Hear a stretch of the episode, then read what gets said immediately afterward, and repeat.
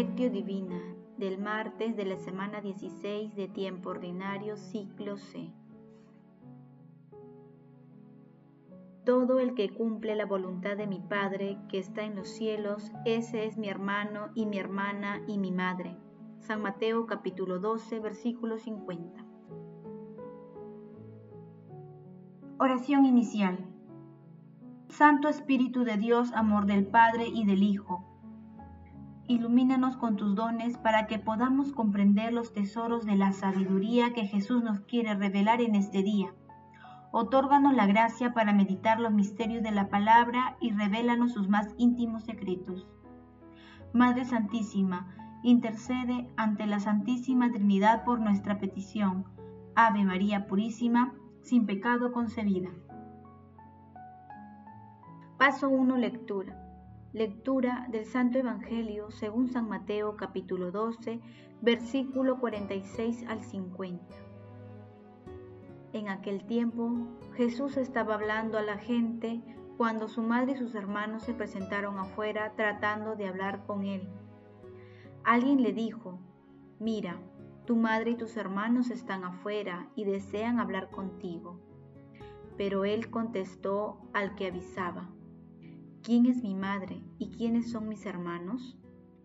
Y señalando con la mano a los discípulos, dijo, Estos son mi madre y mis hermanos. Todo el que cumple la voluntad de mi Padre que está en los cielos, ese es mi hermano y mi hermana y mi madre. Palabra del Señor, gloria a ti Señor Jesús. María, la Madre de Jesús, Sabía bien que la redención se realizaría por la muerte de su Hijo, y a pesar de ello, cuánto lloró y sufrió.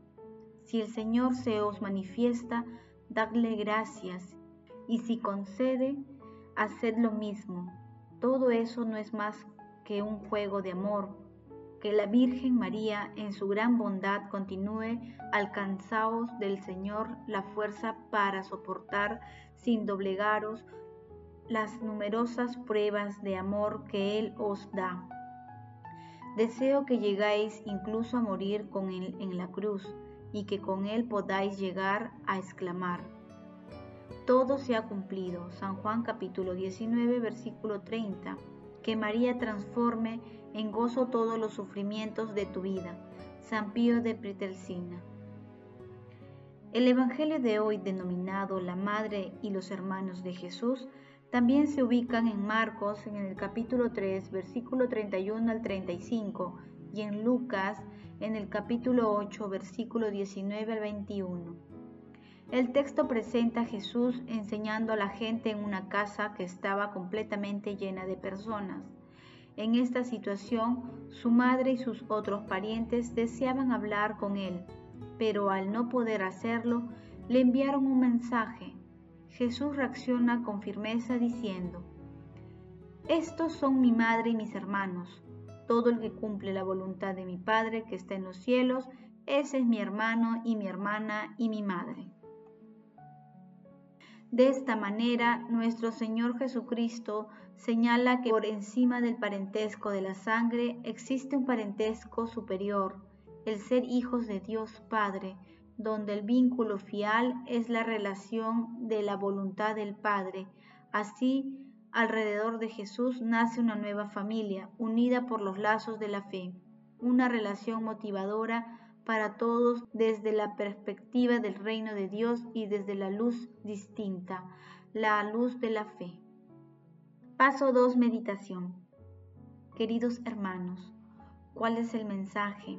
Que Jesús nos transmite a través de su palabra, como María, la Madre, que entra en pleno en esta nueva definición de familia, porque ella sí supo decir y luego cumplir aquello de hagas en mí según tu palabra, aceptó la voluntad de Dios en su vida. Los padres decían que fue madre antes por la fe que por la maternidad biológica. Es el mejor modelo para los creyentes. José Aldazábal. Nuestro Señor Jesucristo desea que cada uno de nosotros sea su hermano, su hermana, su madre. Jesús pone por encima de los vínculos de sangre a la familia divina que procede de Dios Padre, abriendo un horizonte ilimitado para quienes siguen los preceptos cristianos. Por ello, si cumplimos la voluntad de Dios, estamos cercanos a Dios, a nuestro Señor Jesucristo y somos partes de su familia espiritual.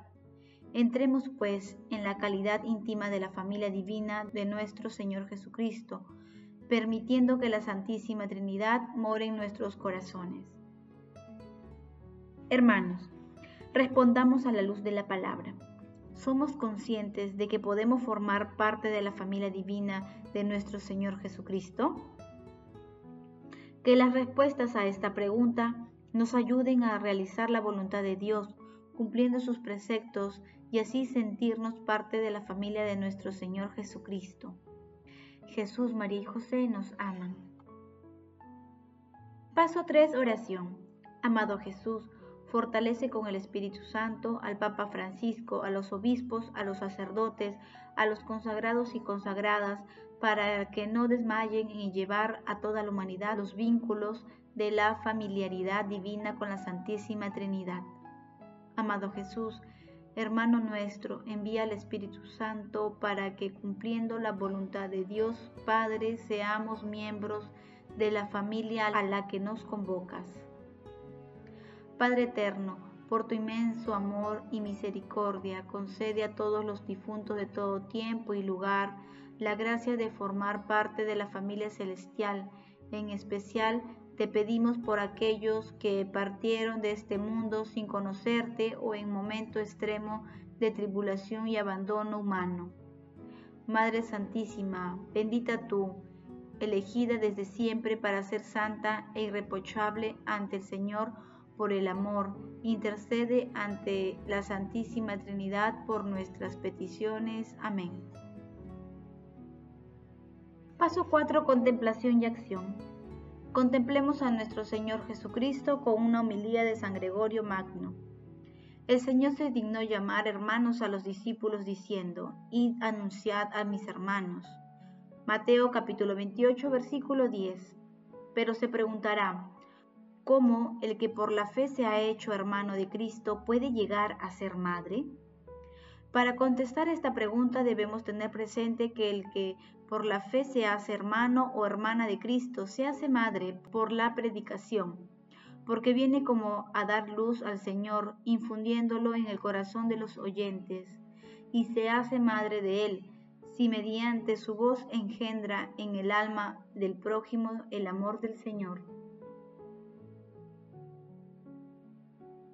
Queridos hermanos, Digámosle todas las mañanas a Dios Padre y repitámoslo constantemente. Señor, yo soy tu Hijo, tú eres mi Padre.